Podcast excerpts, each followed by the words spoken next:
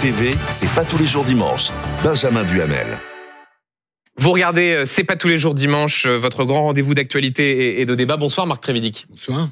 Merci beaucoup d'être avec nous, euh, d'être avec nous ce soir. Je le disais, vous êtes ancien juge antiterroriste, spécialiste des questions de, de radicalisation islamiste. Merci beaucoup de pouvoir répondre ce soir et de donner les clés à nos, à nos téléspectateurs. Mais juste avant, on va faire un point avec euh, Mathias Tesson. Bonsoir Mathias. Bonsoir. Vous êtes service police-justice. Mathias, quelles sont les dernières informations dont vous disposez sur ce qu'il s'est passé hier soir? Eh bien, ce soir, Benjamin, quatre gardes à vue au total euh, sont en cours euh, au sein de la section antiterroriste de la euh, brigade criminelle. Il y a bien évidemment l'assaillant qui a été placé en garde à vue, mais aussi, nous dit-on ce soir de sources judiciaires, trois membres de son entourage familial proche. C'est assez classique hein, dans ce genre d'enquête hein, de, de, de, vouloir entendre pour les aussi des membres de la famille. Ces gardes à vue peuvent durer jusqu'à 96 heures au total, puisque nous sommes dans des faits de nature terroristes. Euh, peut-être que les gardes à vue euh, des proches eh bien euh, n'iront pas jusqu'à leur terme et que ces proches seront remis en liberté sans poursuite. Le procureur de la République antiterroriste Jean-François Ricard prendra la parole tout à l'heure à 19h30. Autre élément d'information ce soir sur cet assaillant.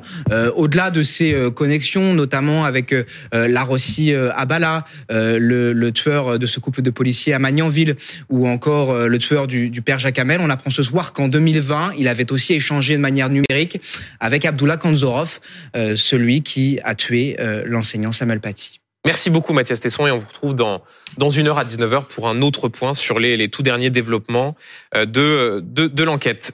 Marc Trévidic, je le disais, on va essayer de, de comprendre ce qu'il s'est passé hier soir, de comprendre notamment, comment dire, quel est le, profil de cet assaillant et quelles sont les éventuelles failles euh, qu'il y a pu avoir dans le dispositif. On va essayer de, dérouler ça euh, avec vous. D'abord, une première question par rapport à l'expérience que vous avez de ces, de ces attentats commis par des terroristes islamistes. Quel regard est-ce que vous portez sur ce qu'il s'est passé euh, hier soir au cœur de Paris, juste à côté de la Tour Eiffel? Mon premier regard, c'est de constater que pour certaines personnes, on n'y arrive pas même si on les a détectés, même si on les a arrêtés, même si on les a emprisonnés, même si on les a surveillés, on n'y arrive pas. C'est-à-dire qu'ils ne changent pas. Et même s'ils peuvent donner le change pendant un certain temps, euh, on se retrouve euh, avec ce genre de, de catastrophe et de drame. Et, ça, c'est vraiment très perturbant. Euh, J'en ai connu. Et on a cité des noms de, de personnes que j'ai eues dans mon cabinet, la Rossi Abala, euh, Adel Kermiche. La Rossi Abala étant le terroriste qui a tué ce couple de policiers à Magnanville, Adel Kermiche, l'assassin du père Amel à Saint-Étienne-du-Rouvray. Mais ce sont les mêmes parcours. C'est-à-dire que vous les avez à un moment donné, ils sont plus jeunes évidemment. Euh, J'ai dû avoir Abala en, en, 2011 à peu près et euh, dans son instruction et Kermiche c'est 2015. Mais mais ils sont plus jeunes, ils n'ont pas encore ils sont pas encore passés à l'acte. Ils étaient dans les prémices des projets. Pour pour Abala, c'était d'aller d'aller euh, au Pakistan pour suivre une formation. Euh, pour Kermish, c'était d'aller en Syrie. Peu importe, ils ont des projets. Vous les arrêtez, comme ils ont encore tué personne, ils n'ont pas fait d'attentat. Bah, ils restent pas très longtemps en prison. Mais leur détermination reste complètement intacte. Et d'ailleurs, j'avais pas beaucoup de doutes sur leur détermination. Vous avez face à vous des gens que vous sentez être dangereux. Abala Kermish, vraiment, Là, pour le coup, je vous le dis, j'en ai vu beaucoup, comme vous l'avez rappelé, mais eux, c'était très net. Euh, je les sentais dangereux. Mais ils vont être jugés pour ce qu'ils ont fait, pas pour ce qu'ils n'ont pas encore fait. Et, donc c'est là tout le problème. Euh, des gens que vous percevez comme dangereux, mais vous pouvez pas leur mettre des peines très lourdes parce qu'ils ont encore pas fait grand chose. Et parfois il y a des gens, bon bah, vous les finalement vous les trouvez moins dangereux, ils vont avoir des peines plus lourdes parce qu'ils sont déjà passés à l'action dans les rangs d'État islamique ou autre. Donc c'est très très compliqué. C'est aussi le droit pénal, c'est le principe voilà, d'être jugé. En, en l'espèce, l'assaillant présumé avait été condamné pour 5 euh, ans de prison avec une année de sursis et, voilà, à l'épreuve. mais une année de sursis mise à l'épreuve, c'est typique des condamnations qu'avait qu'avait. Alors là, 2016, généralement, les condamnations étaient un peu plus hautes. Je, je ferai un petit bémol pour lui. Je vous parlais de, de, de, de faits de 2011 ou de 2015, c'est que tous ceux qui ont continué à, à, à porter à, à, à prêter allégeance à l'État islamique, à vouloir être membre de l'État islamique après les massacres de novembre 2015, ce sont des gens particulièrement déterminés. Je vous assure que dans le lot, il y en a quand même qui ont été dégoûtés par, par les massacres commis par l'État islamique, que ce soit en Syrie. Euh, vous voyez ce que je veux dire? Donc, donc là, fatalement, attention. Ceux qu'on continue après novembre 2015 après que l'État islamique ait montré son vrai visage. C'est au fond qu'ils étaient euh, Oh, très, déterminés. Très, très déterminés. On Ouais. peut pas les considérer de la même façon. J'ai vu dans mon bureau des gens qui sont partis en Syrie, ils savaient même pas dans quel groupe ils allaient, 2013, 2014. Il y a même pas l'État islamique. Vous voyez Et puis après, ils ont vu, ils ont, ils ont brûlé vif un pilote jordanien, par exemple. Ils ont vu ce qu'ils étaient capables de faire. Et là, franchement, 2016, ou mauvais, mauvais. C'est quand même un indice de très grande dangerosité de faire des choses en 2016. On, on va rentrer dans le détail de tout ce que Oui. vous racontez, euh, la question de la prison, la question de la façon dont euh, l'assaillant, le terroriste islamiste, a pu essayer, comment dire, de berner les autorités dans, dans son discours. Mais d'abord, euh, une question sur le mode opératoire de ce de, de l'assaillant. Euh, un couteau pour euh, tuer euh, ce touriste euh, allemand, un marteau pour blesser deux autres personnes. Est-ce que c'est ce qu'on appelle le, le djihadisme low cost? Au fond, cette facilité à passer à l'acte avec des ustensiles qui sont assez faciles à trouver. Oui, et d'ailleurs, euh, d'ailleurs, ils, cherchent pas forcément à tuer le plus de monde possible. hein. Euh, On sait qu'une voiture, un camion peut faire beaucoup plus de dégâts. Euh, ils cherchent même pas à trop préparer. Vous remarquerez même, alors que c'est prémédité, qu'ils ne cherchent pas à, à viser une cible particulière, un militaire. euh, vous, voyez, vous voyez ce que je veux dire? Ou, ou- ou une, une personne de confession juive, même pas. Euh, N'importe qui. Ça n'a pas d'importance finalement. L'important, c'est de tuer. Euh, c'est de tuer euh, parce que c'est de déverser sa haine, sa rage et enfin d'arriver à tuer. Et peu importe la, la victime en face, c'est ça qui est terrible. On veut être très rationnel, mais lui, il va avec son couteau et euh, ça y est, je suis déterminé, j'y vais, peu importe le premier que je rencontre. Et c'est d'ailleurs ce qui euh, ressort des informations que l'on a, notamment de sa confrontation avec les policiers. Euh, il raconte une détermination froide. Et Patrick Pelou, ce midi, qui a prodigué les, Oui. les soins de premier secours, euh, expliquait qu'au fond, les plaies montraient bien que la victime n'avait aucune chance de s'en sortir, qu'il était là pour tuer avec cette volonté claire. Voilà, et c'est ça qui est terrible dans, dans ce genre de terrorisme, c'est que c'est n'importe qui qui peut être victime. Finalement, on- quelque part, il y a quelque chose, c'est horrible ce que je vais vous dire, hein, de rassurant quand c'est très ciblé. Parce que quand c'est très ciblé, ça concerne pas tout le monde. Oui. Et, quand c'est pas ciblé du tout, ça concerne tout le monde. Ça pourrait être vous, moi, n'importe quel touriste à Paris, euh, tout aussi bien. Euh, Mathias Tesson le disait il y a un instant, l'assaillant est en ce moment en garde à vue dans les locaux de la section antiterroriste de la brigade criminelle de Paris. Euh, de votre expérience, comment ça se passe une garde à vue euh, comme ça? Qu'est-ce qu'on essaie de, de savoir? On essaie de faire parler euh, l'assaillant présumé, de mesurer le degré de, de, de radicalisation islamiste. Ra- Racontez-nous, vous qui en avez, Bah qui oui. connaissez ça par cœur, comment est-ce que ça se passe? Alors, ça dépend de la personne qui est en face. Hein.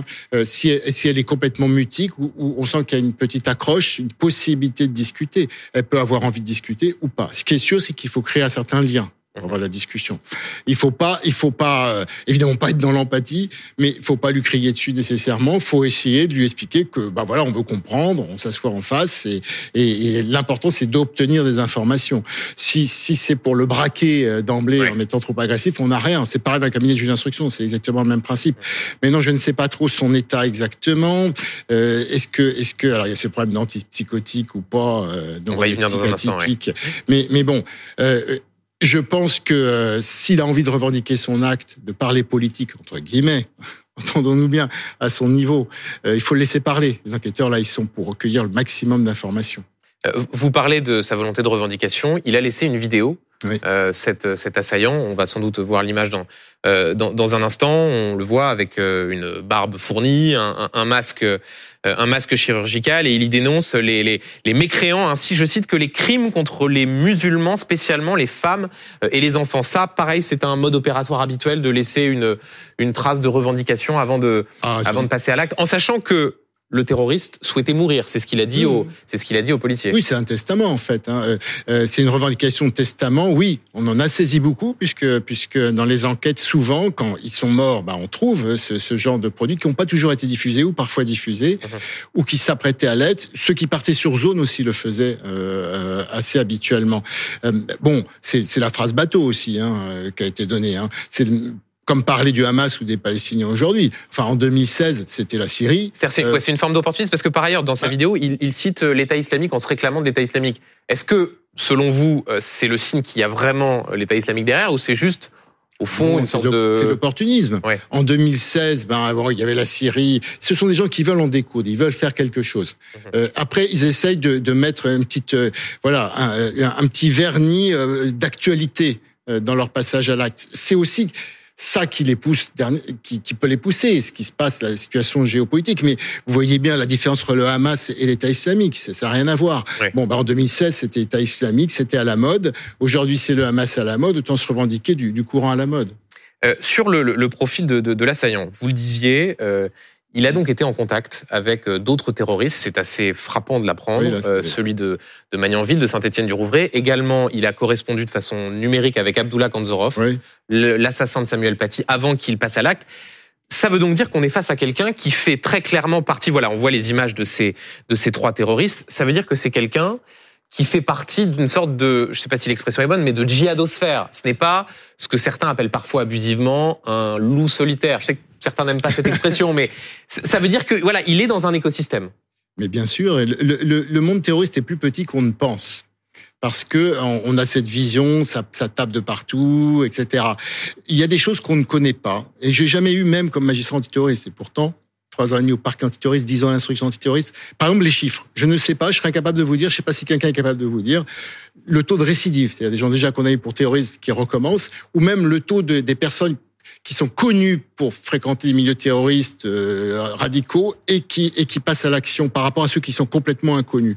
Ça, c'est des données qu'on devrait avoir. Je suis pas un fan des statistiques, mais c'est important. Il faut quand même qu'on sache si, d'une manière générale, quelqu'un qui a été très radicalisé au point d'envisager des actions violentes finit par le faire. Oui, parce que rappelons que ce profil, il est donc interpellé par la DGSI en 2016 parce qu'il voulait commettre un attentat. Il est, euh, il passe quatre ans en prison. Il sort en 2020 et il finit par commettre trois ans plus tard. C'est-à-dire qu'au fond, vous dites, quand on, une fois on a cette idée-là, euh, derrière l'idée qu'il pourrait y avoir une sorte de déradicalisation ou que la prison permettrait d'éloigner ce projet-là, ça vous n'y croyez pas Mais le problème, c'est que c'est pas 100%. Il y en a qui font rien après. C'est un peu le problème. Mais par contre, là où je suis tombé de mon arbre, c'est euh, l'exode massif en Syrie. Pourquoi je suis tombé de mon arbre? C'est parce que il y avait des gens qui étaient rangés depuis des années des vieux de la vieille, des vieux du djihad qui étaient allés en Afghanistan en 96, 97, 90, vous voyez. Et la Syrie, l'appel d'air de, de l'État islamique, fait qu'ils ont repris du service et ils sont partis en Syrie, alors qu'ils faisaient plus entendre, personne n'entendait parler d'eux depuis dix ans. Donc il y a quelque chose qui est, assez terrifiant. Et c'est pour ça que je dis, on a quand même besoin de savoir aujourd'hui si systématiquement ou pas, ceux qui se sont, qui, qui, ont fait partie à un moment donné d'une mouvance terroriste passent un jour ou l'autre à l'action, quoi qu'il soit passé dans leur parcours, ou si on arrive à vraiment calmer les choses et à dévier le parcours. Il faut qu'on arrive à le savoir. Et je vous assure, je ne le sais pas, moi personnellement. Euh, on évoquait, euh, juste avant de rentrer sur ce plateau, non seulement euh, c'est les deux terroristes avec lesquels il s'entretenait que vous connaissiez, vous parliez aussi de Force Analiza, oui, un groupe islamiste avec lequel il a eu quelques échanges à un moment que vous connaissez, sur lequel vous avez travaillé. Il y avait une instruction avec une collègue sur sur Force Analiza et puis celui qui l'a dirigé c'était Mohamed Chamlan. et eux, leur but au départ, c'était d'imposer la charia en France politiquement. Alors ils allaient, ils piétinaient des codes, un code pénal, etc. Euh, et bon, à la fin, ils ont dévié vers une action assez violente, mais leur principe de base au départ, c'était il n'y a pas de raison, on va on, pour qu'on n'applique pas notre religion en France, il n'y a pas besoin d'aller faire le djihad ailleurs. Et il y a eu beaucoup de jeunes qui ont été dans cette mouvance euh, jusqu'à finalement euh, dire qu'il y a bon, l'action armée est, ce qui finalement il y a de mieux et ce qui est le plus payant. Vous voyez ce que je veux dire? Mm, mm. Et donc il y a toujours cette tentation. Euh, donc qu'est-ce qu'on fait? Aujourd'hui, c'est clair qu'il y a que, que la, la, voie armée pour les jeunes est beaucoup plus attrayante qu'une voie politique, j'allais dire entre guillemets. Oui. Euh... J'en profite pour ceux qui nous regardent donner la toute dernière information qui vient de tomber. Oui. Euh, parmi les trois nouvelles personnes placées en garde à vue, en plus évidemment de, de l'assaillant, il y a les parents euh, de, de, de l'assaillant qui font partie de ces trois personnes euh, en, en, garde à vue c'est assez classique dans les oui. affaires de, de, de terrorisme. C'est-à-dire qu'il ne faut pas forcément y voir là une présomption non, de complicité. Pas du tout. Parfois même les parents ont essayé, ont fait ce qu'ils pouvaient.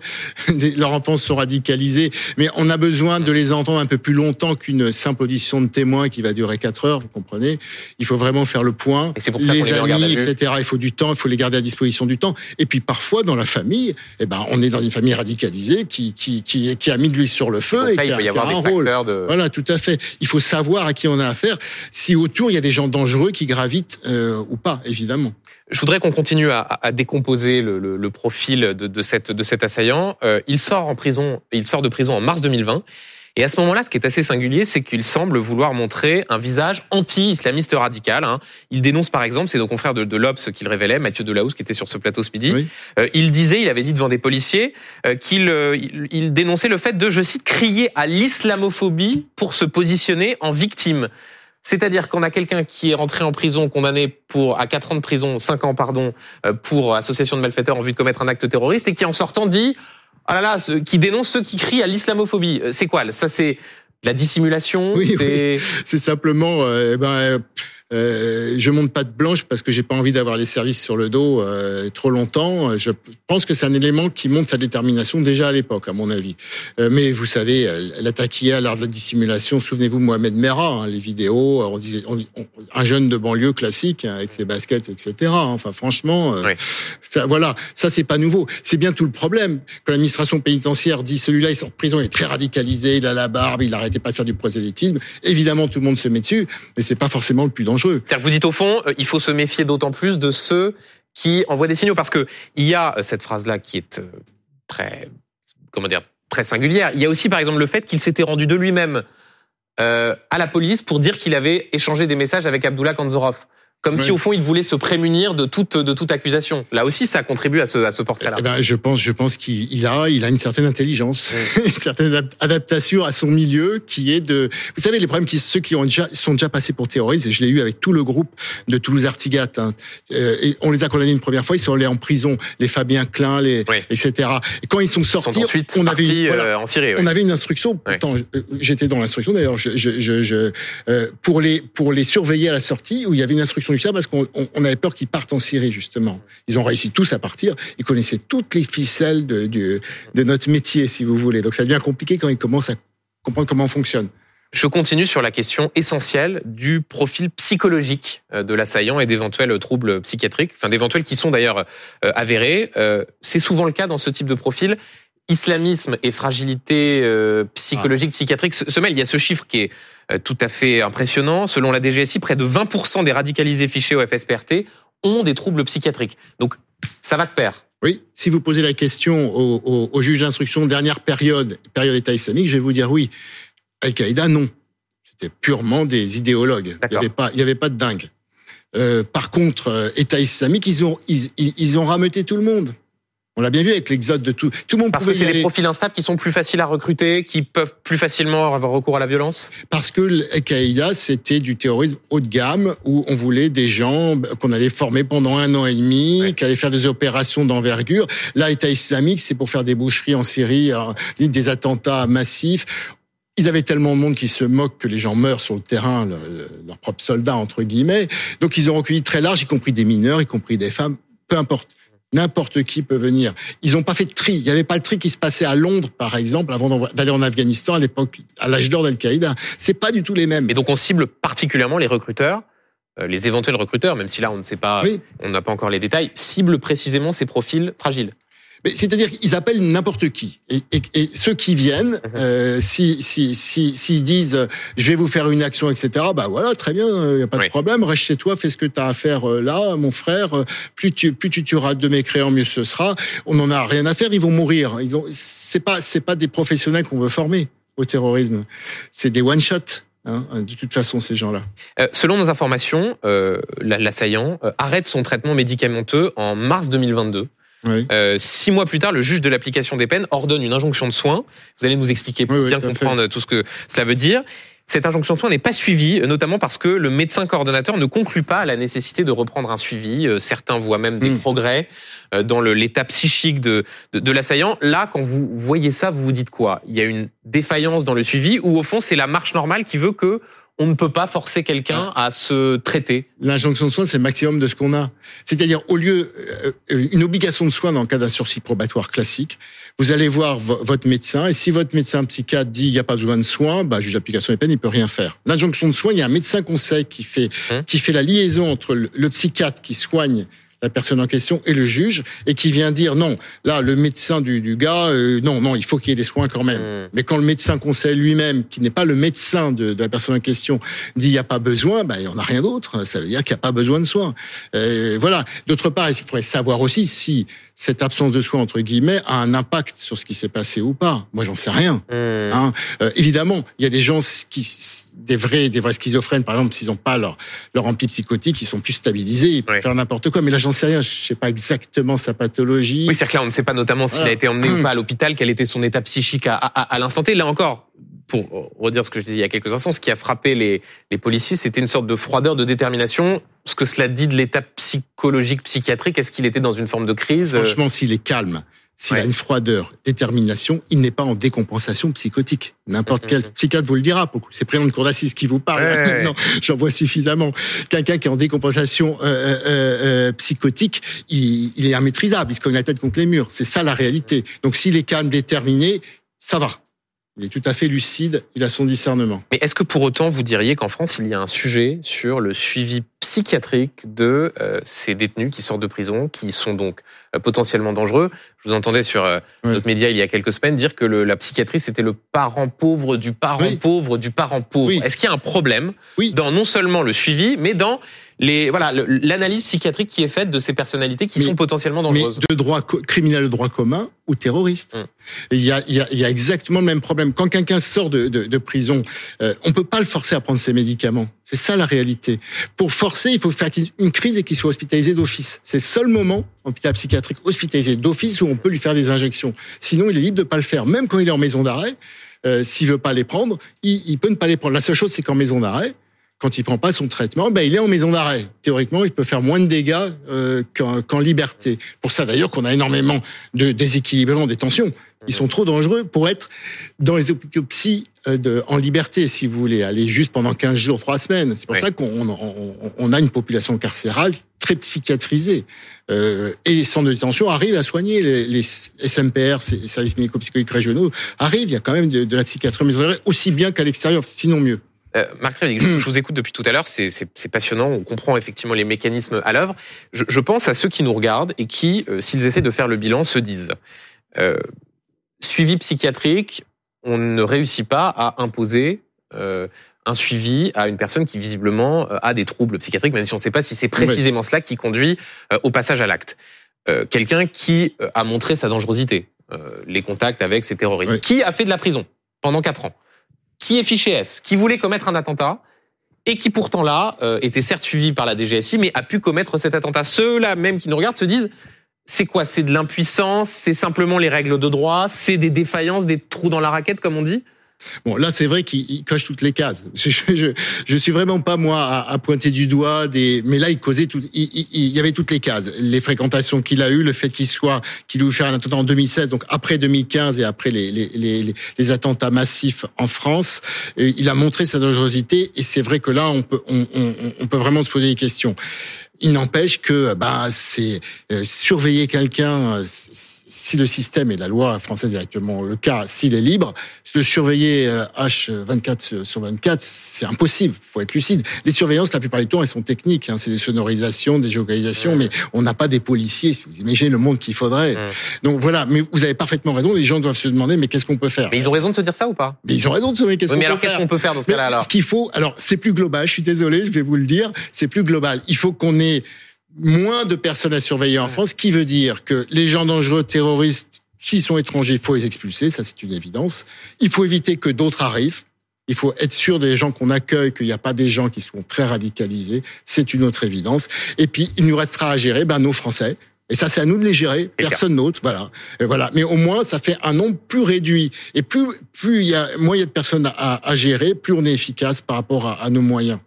Euh, Marc Trévidic, on parlait des, des éventuels dysfonctionnements. Euh, je vous soumets une information qui vient de nous, qui vient de nous paraître. Elle est importante.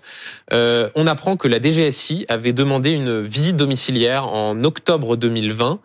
Euh, visite domiciliaire chez euh, l'assaillant. Rappelons qu'il était sorti de prison en mars 2020, c'est-à-dire euh, sept mois auparavant, et que le JLD, le juge de la Mmh. liberté de la détention, avait refusé cette visite domiciliaire. Qu'est-ce que cela dit Bah, de ça- ça veut la- dire- de la bah, ça va- procédure? Ça va, dépendre quels éléments ont été donnés au juge.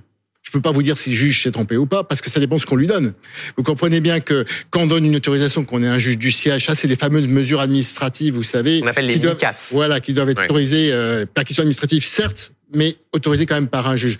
Euh, si on lui donne rien du tout, un juge, si on lui donne rien, euh, qu'est-ce que vous voulez qu'il fasse? Il va pas. euh, et voilà. Oui, alors, Alors, et en même temps, quand on reparle du profil de l'assaillant, Oui, mais on se dit qu'il y a quand même oui, voudrait suffisamment d'éléments euh, permettant de se Oui. dire qu'il y a un risque de Non, mais un dangerosité. élément nouveau. Parce Ouais. que quand vous autorisez une perquisition administrative, il faut que par rapport au profil général, sinon vous l'autorisez tous Quelque les jours. chose Voilà, qui vous- de déclencher. Ouais. Voilà, il faut quand même qu'on puisse faire un PV en disant voilà, il s'est passé un truc et ce truc-là fait qu'on vous demande une perquisition administrative. Sinon, ça serait tous les jours. Ça serait supposé qu'il a un profil inquiétant, on irait tous les jours chez lui. Non, je- c'est ça le, le système. Mais peut-être qu'on lui a donné des éléments. J'en sais rien là. Vous, vous me donnez une information, Euh, mais je vous explique le système.